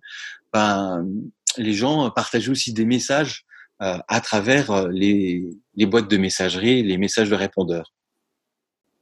On, reviendra euh, peut-être après sur euh, le travail aussi que vous avez mené dans la précédente création qui s'appelait 50 mètres et qui s'interrogeait sur euh, la liberté que, là pour le coup, nos enfants avaient dans l'espace public et, du coup qui, qui interroge aussi notre propre rapport à l'espace public, c'est-à-dire comme un espace qui doit être sécurisé, qui doit être à vue. Et euh, il y a énormément d'évolutions aussi euh, dans, dans, dans, ce rapport que vous avez pu, euh, que vous avez pu montrer, qui peuvent témoigner aussi euh, finalement peut-être de cette évolution que nous avons avec cette notion même d'espace public au sens plus, politique ou large, comme on a pu l'aborder en, introduction. Alors, on a parlé de, présence dans l'espace public. On a parlé euh, de liens avec euh, les gens, on a parlé aussi de, démocratie. Euh, j'aimerais qu'on puisse aussi poursuivre la réflexion en, allant interroger sur la façon dont on est aujourd'hui présent sur les territoires et sur la façon dont, à travers le geste artistique, on peut aussi nouer dialogue avec ce qu'on appelle les habitants, les gens, à travers que euh, quelques-uns euh, et de plus en plus appellent des projets euh, d'infusion. Et, et, pour ça, Mathieu Maisonneuve, qui est directeur de, l'usine à, Tournefeuille, qui est le Centre national des arts de la rue et d'espace public, c'est au cœur de ce, du projet de, de cette maison. Est-ce que vous pouvez nous en dire plus sur la façon dont vous concevez ce rapport au territoire, ce rapport des gens avec euh, l'espace public, avec les lieux publics. publics hein? Bah oui, avec plaisir. C'est vrai que la notion de territoire, c'est une notion un peu floue euh, et en même temps précise. Elle euh, regroupe aussi bien une entité administrative et politique que des groupes d'individus. Alors à partir de là, c'est vrai que c'est compliqué d'agir sur ces territoires. Dans le fond, moi, le sentiment que j'ai, c'est que les projets de territoire ont toute leur place et la légitimité, et en même temps, je ne crois pas qu'ils puissent se superposer avec les enjeux de la création. On est euh, souvent plus proche des logiques de commande, euh, même si ces, commandes ne sont pas toujours euh, artistiques. Alors avec l'usine, on fabrique ces projets depuis 15 ans à l'échelle de la métropole toulousaine. Et en complément, donc j'insiste vraiment hein, pour que ce soit vraiment bien entendu, c'est en complément des enjeux de production, des diffusions et de création. L'idée initiale, mais qui n'a pas cessé d'évoluer, c'était plutôt de constater un manque profond, mais on en a parlé sur certaines communes de la métropole. Bon, euh, les Gilets jaunes, on, en a déjà un petit peu parlé, mais c'est vrai que ça fait plus longtemps, évidemment, que ces manques sont euh, très forts. Et euh, du coup, c'était très centralisé sur Toulouse-Centre et parfois au sein des centres-villes des communes périphériques. La question artistique. La question culturelle, elle, a longtemps été un peu éludée dans le fond. Et du coup, la question que je me suis posée, c'est qu'est-ce qu'on fabrique de ces territoires-là de ces territoires qui sont loin, de ces territoires qui sont un peu habités. Euh, et puis il y a eu tout ce champ lexical, euh, vous le rappelez, Charles Gwenola, effectivement, et d'autres l'ont rappelé, euh, les fameux habitants. dans le fond, je me questionne beaucoup sur l'étiquette qu'on met un peu sur ces territoires-là et sur ces gens-là. L'idée pour moi, ça a été du coup de ramener finalement et de condenser sur la question de la personne. Et quand je parle de la personne, il me semble que c'est plus intéressant parce que ça regroupe fondamentalement les identités culturelles d'une seule personne et à partir de là peut-être essayer de comprendre mieux des enjeux d'un territoire. Évidemment, il y a les enjeux géographiques, il y a les enjeux historiques, il y a les enjeux architecturaux, il y a tous ces enjeux-là. Mais la question de la personne, pour moi, doit rester euh, relativement euh, centrale. Du coup, la question que, qui est vite arrivée par la suite dans le déroulement de ma pensée il y a une quinzaine d'années, c'était comment on infuse, vous avez cité le terme, merci beaucoup, euh, comment on infuse d'une présence artistique à partir des enjeux culturels de ces endroits-là. Et cette question-là, une fois qu'elle est posée, je pense qu'elle ne doit pas être vraiment résolue, elle, doit, elle a nécessité à rester euh, sous forme interrogative. La seconde idée qui m'avait animé, c'était euh, vraiment la question liée aux pratiques artistiques. Euh, au-delà des pratiques amateurs, qui étaient assez hein, euh, fortes sur ces territoires-là, comment déjouer ces codes de ces pratiques-là pour en fabriquer des nouvelles avec des personnes? Comment amener ces personnes-là peut-être à autre chose que leurs pratiques plus ou moins habituelles? Cette question d'évolution, elle était vraiment centrale aussi dans, mon projet. La troisième question que je me suis posée, elle était plus marquée par la volonté d'inscrire une présence artistique en questionnant directement ces territoires, en fonction de leur identité, en fonction de leur contexte. Et ces trois principes-là, euh, ces trois questionnements-là, m'ont amené à imaginer euh, des projets euh, qu'on a appelés fin d'interdiction de stationner. C'est donc des projets de deux ans d'infusion sur des territoires, sur des communes, souvent périphériques à la métropole toulousaine, qu'il a bien fallu concrétiser. Alors dans la concrétisation, euh, je l'ai un peu dit, mais je, le redis, on part toujours euh, des, problématiques de ces territoires. Ça peut être par exemple la question de l'habitat euh, pour les communes nouvellement créées. Il faut savoir que, mais Jean-Sébastien le, sait bien, il est toulousain à la base, dans la périphérie toulousaine, il y a beaucoup de villes dites nouvelles, donc forcément ça nous interroge beaucoup dans nos pratiques dans l'espace public. La question des transports, qui à Toulouse est une vraie problématique, c'était au cœur de la campagne des municipales. Euh, ça peut être des enjeux plus politiques aussi, euh, la privatisation des espaces publics, la question des flux urbains, la place du végétal. Euh, on a travaillé sur des notions de la place de l'image dans l'espace public.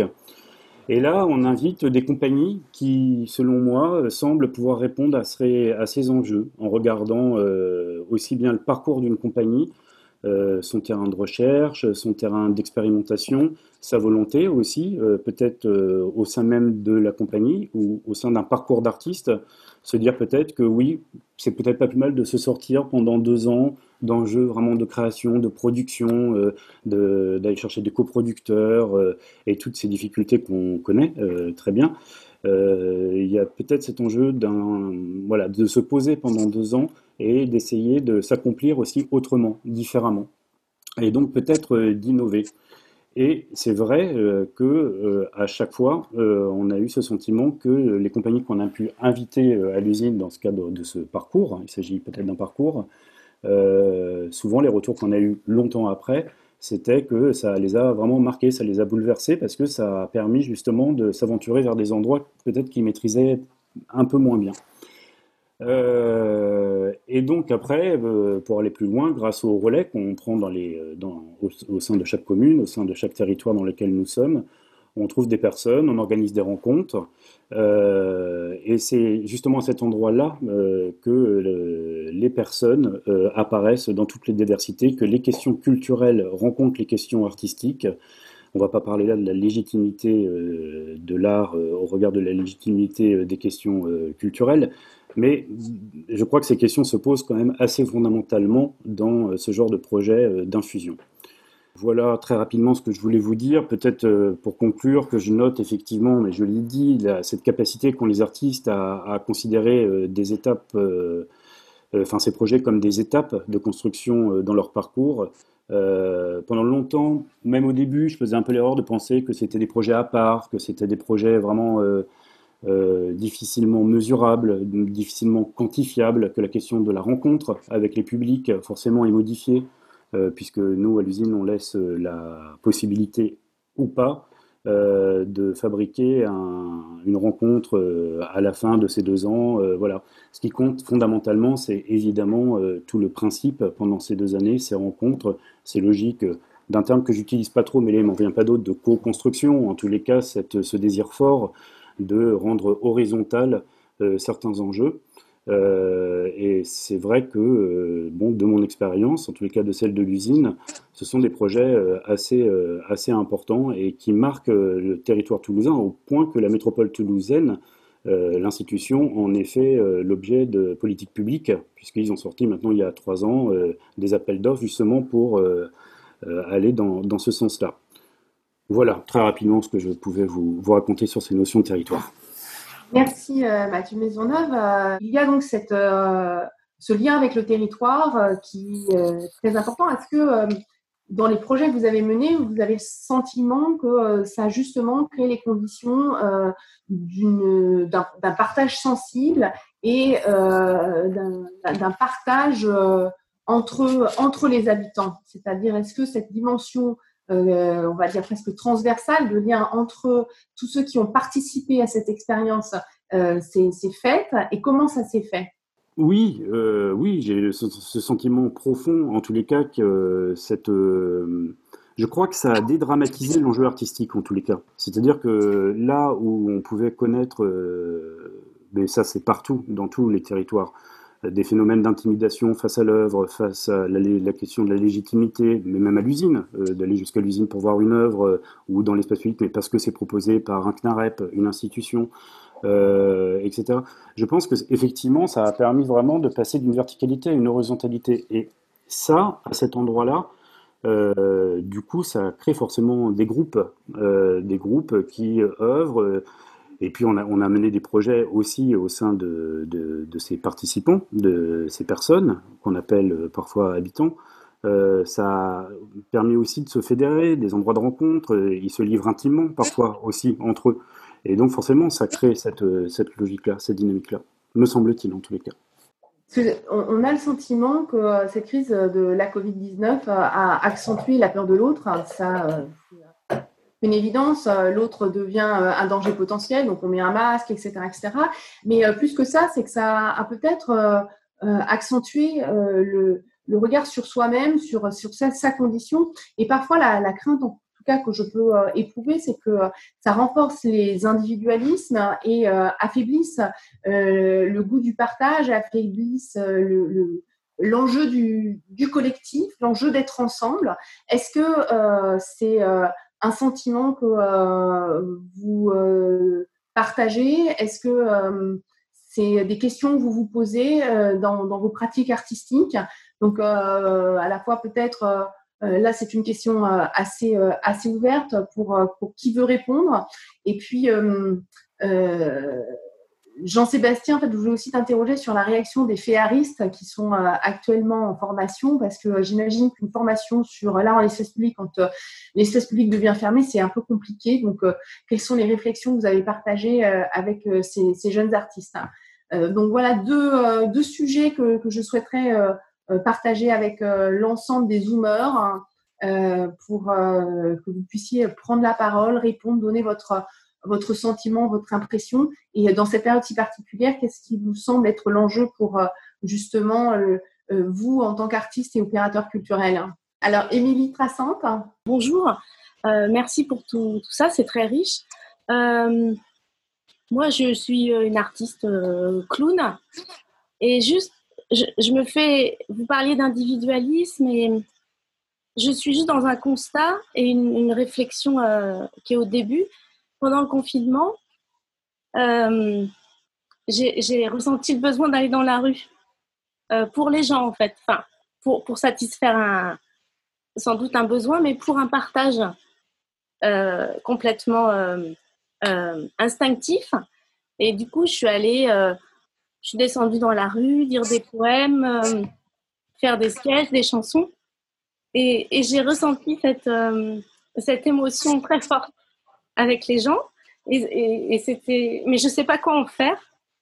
Et, depuis le déconfinement, je ne fais rien du tout.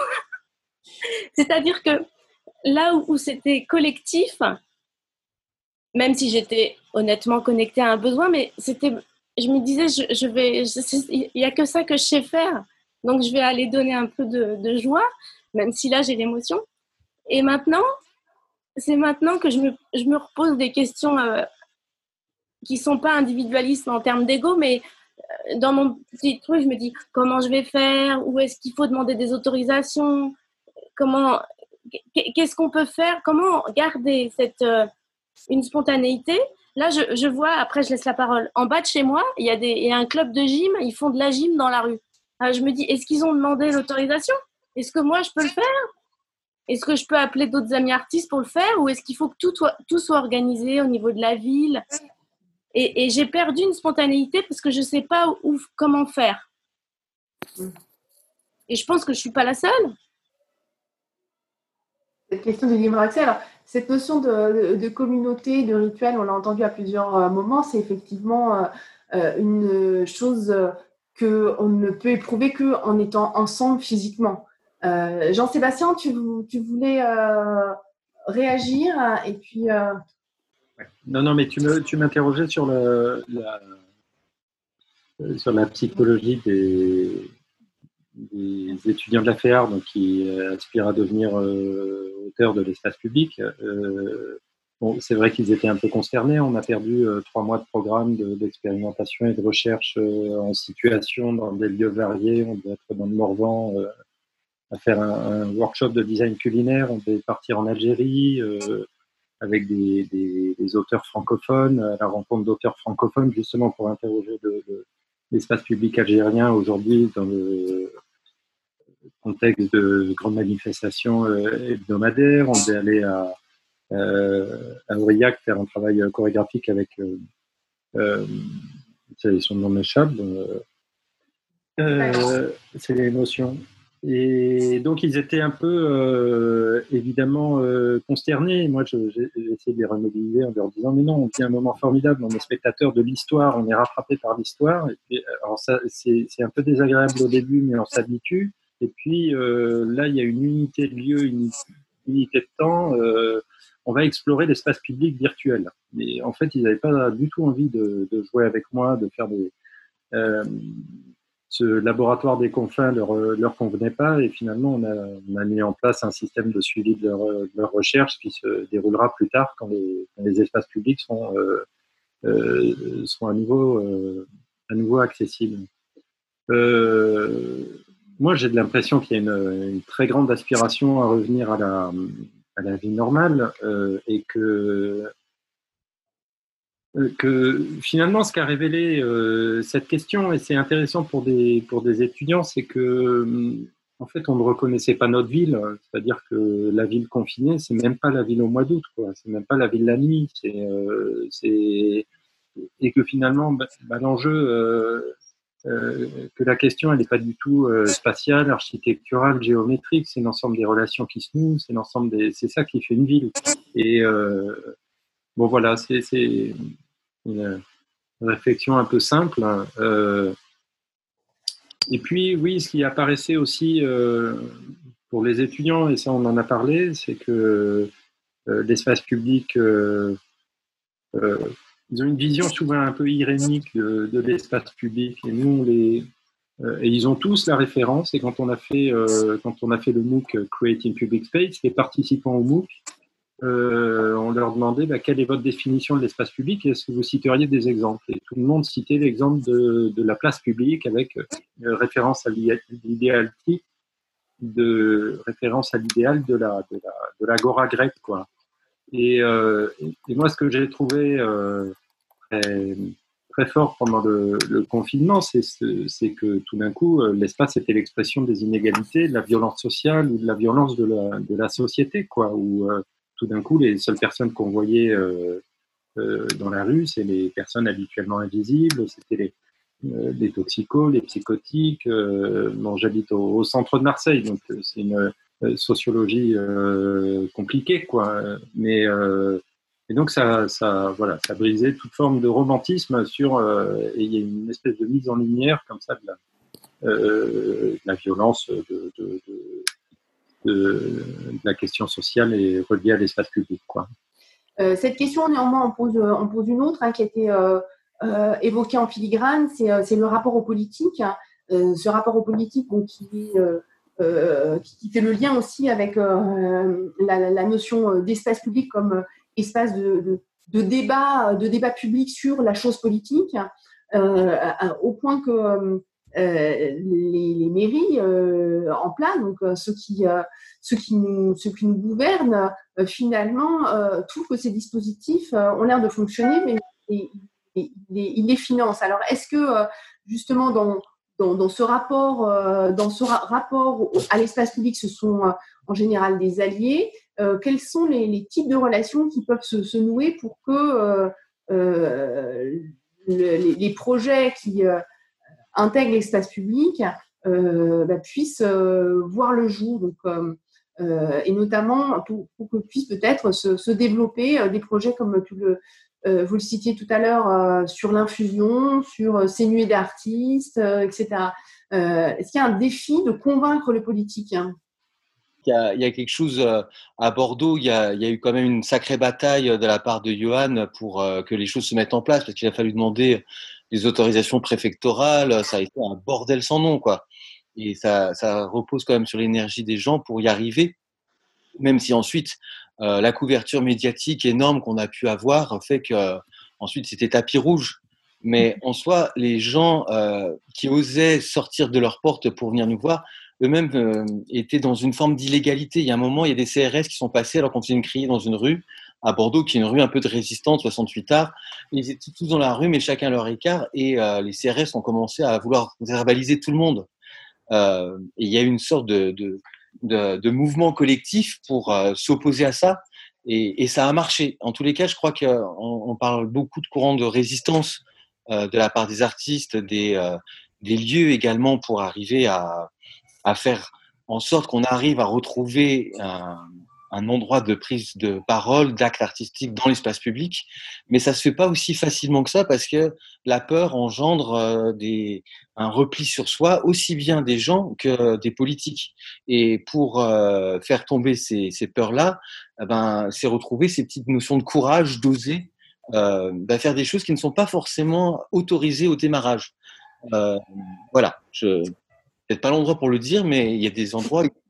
Et, là, c'est là qu'on rejoint aussi la qualité des arts de la rue. Dans ces premiers temps, en ayant fait l'affaire, on avait rencontré ce qu'on appelle, euh, avec beaucoup de bienveillance, les dinosaures des arts de la rue, qui, euh, qui allaient sur des terrains au démarrage, la vallée des fous, des choses comme ça, où euh, c'était défriché. Là, je trouve, en tous les cas, nous, qu'on est retourné dans la rue pour la première fois pendant le confinement au bout d'un mois, on avait l'impression de défricher un territoire. On était euh, les cinq sens en émoi parce qu'on était sur un territoire vierge.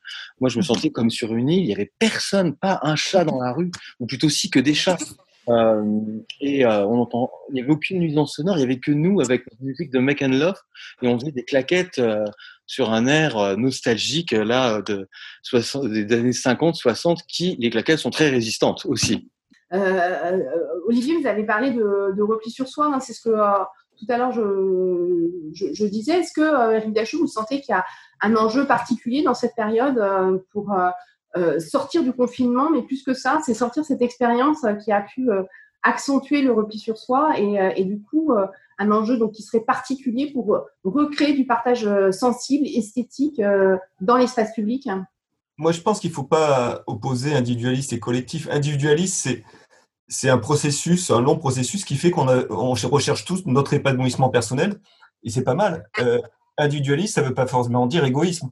Euh, donc du coup, euh, et, souvent même l'individu, l'individu est un nœud de relation. Nous sommes les, parents que nous rencontrons, les, personnes qui nous ont élevés, les, personnes contre lesquelles nous nous opposons. Et, donc, on peut voir l'individu comme un nœud de, de relation. Donc, l'individu ne s'oppose pas au collectif. Après, est-ce qu'il y a un danger de peur de l'autre? Oui, on voit bien que là, c'est bien le, danger, c'est que l'autre devient un danger, comme dans le numérique, le, troll qui pense radicalement autre est un danger. Euh, voilà. Et donc, on risque de rentrer dans une société euh, euh, sans contact, c'est-à-dire où on perd les cinq sens, donc où on perd une, partie du partage des sensibles. Et, ça me paraît très important parce que derrière ce partage des sensibles et, la notion d'espace public, il y a, l'idée de démocratie. Dans quelle démocratie euh, voulons, voulons-nous vivre?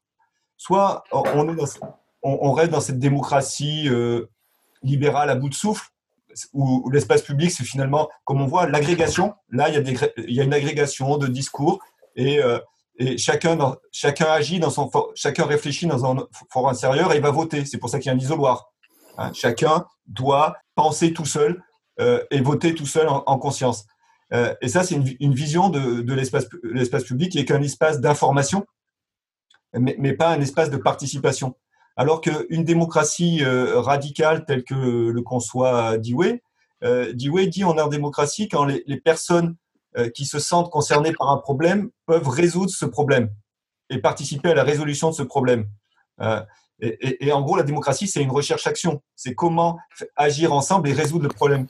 Euh, C'est-à-dire que quand on est à, à, s'occuper des pauvres sans les pauvres, on n'est plus en démocratie. Quand on est à s'occuper, euh, quand on est à dire aux personnes âgées euh, restez confinées chez elles sans leur demander leur avis, on n'est plus en démocratie. On n'est pas dans une démocratie radicale en tout cas. Quand on, demande, quand on dit aux universitaires comme moi, à la rentrée, faites des cours, faites des cours pour plus de 50 personnes à distance sans nous demander notre avis, on n'est plus dans une communication, euh, on n'est plus dans une démocratie radicale. Et donc la démocratie radicale, pour moi, est liée à cette occupation d'espace public, à cette participation, à, ce partage d'essence euh, dans l'espace public. Et effectivement, il y a un, danger d'un euh, repli sur les, sur les égoïsmes. Et, finalement, plusieurs aujourd'hui, plusieurs formations qui disent la liberté plutôt que la sécurité. Moi, je ne crois pas qu'il faut les opposer. Il, faut juste dire ce que rappeler ce que dit euh, Benjamin Fra euh, Franklin. Quand on sacrifie de la liberté euh, pour la sécurité, on perd les deux. Le numérique est aussi fragile que biologique. Il y a des virus informatiques qui détruisent les ordinateurs, on en a tous vécu. Donc, il s'agit juste de dire que les, deux sont, liés et qu'il faut réfléchir ensemble. La démocratie, c'est réfléchir ensemble au bon équilibre entre liberté et sécurité. Mais c'est certainement pas se référer aux experts et encore moins à, ce, ce solutionnisme numérique où on voit que le jeu qu'apportent les artistes dans l'espace public, dans l'espace commun, dans les lieux publics est absolument essentiel justement pour entretenir cette vitalité démocratique. Il y avait une question qui nous vient par Facebook euh, de Marie Delette pour, pour Olivier et euh, qui se posait quelles étaient les questions euh, que vous portiez en tant que crieur et est-ce que, est-ce que ces questions, ces sujets que vous ameniez dans la rue eh bien, changeaient euh, en fonction de la réaction des gens euh, et puis de, l'évolution du contexte. Euh, donc, c'est aussi une façon de, poser la question de cette, cette fonction peut-être parfois de, de, poil à gratter hein, des propos qu'on peut porter dans la rue pour, pour, pour créer du débat. Du conflit, mais dans ce serait dans le bon sens du terme, c'est-à-dire des zones de frottement où on peut donner à réfléchir parce que euh, on n'est pas forcément d'accord ou parce que ça, va permettre de créer du dialogue. Oui, bah, très rapidement. Salut Marie, merci pour la question. euh, bah, ne serait-ce que notre arrivée euh, créait déjà une, soit un, accueil qui était euh, bien vu, soit euh, carrément il y a des gens qui nous gueulaient après en nous disant de partir, euh, qu'on n'avait rien à foutre là. Du coup, il a fallu s'imposer dans l'espace public aussi et, le faire aussi avec comment prendre sa place en étant tout contre plutôt que contre. Euh, donc ça passe, je dirais, par une forme de, de, de malice euh, pour que notre parole euh, puisse être entendue par tout le monde au préalable et qu'ensuite on puisse euh, agir en rentrant. Euh, là, là, on était en période d'élection la semaine dernière et à Bruges, là où on est, euh, c'était hyper tendu. Du coup, on avait euh, les deux camps opposés euh, politiques qui venaient nous voir avec des messages très clairs à passer. Il a fallu qu'on soit malin et qu'on joue avec tout ça pour, les renvoyer à la fois à eux-mêmes et aussi euh, pouvoir raconter que les habitants sont aussi dans des questionnements à la fois de base, mais aussi des visions pour leur société qui sont riches et dont on, dont on s'empare. Et, et ça se traduit aussi par finalement par des actes citoyens de reprise de l'espace public. Et je rejoins ce que disait Ambrosio. Les gens reprennent possession euh, de l'espace public aujourd'hui, euh, je trouve, avec plus de force qu'avant, parce qu'on en a pris la valeur. Euh, mais pas partout, hein. malheureusement. Quand il y a plein de trucs qu'on va pas nommer, mais c'est d'un autre côté, on se dit le confinement n'a rien changé, quoi. Il y a d'autres endroits, il y a des bulles, il y a des endroits de résistance qui se sont posés et qu'il faut qu'il faut nourrir et arroser pour que ça ne fane pas. On, va euh, clore temporairement ce laboratoire euh, sur, euh, sur ces propos, où l'on voit qu'il y, a, y a beaucoup à faire, il y a beaucoup d'enjeux. Je voulais vraiment remercier tous, vous remercier tous pour votre participation, parfois votre écoute, parce que c'est toujours en étant. moi, je crois beaucoup à la force de la réflexion collective. Alors là, on est dans une situation qui est un petit peu particulière parce que c'est parfois difficile de susciter de, l'interaction à travers à travers cet outil, mais on est très heureux que vous soyez prêté voilà prêté à cette à cet enjeu euh, et on, vous donne euh, rendez-vous donc euh, au mois de septembre sur un autre sujet euh, tout aussi crucial et qui mérite débat, qui est l'écologie du spectacle vivant. et là, nous aborderons les enjeux de production, de diffusion et d'une économie durable pour, pour le spectacle vivant. Donc, un grand merci à toutes et à tous et on souhaite bonne fin de journée et on vous dit à tout bientôt.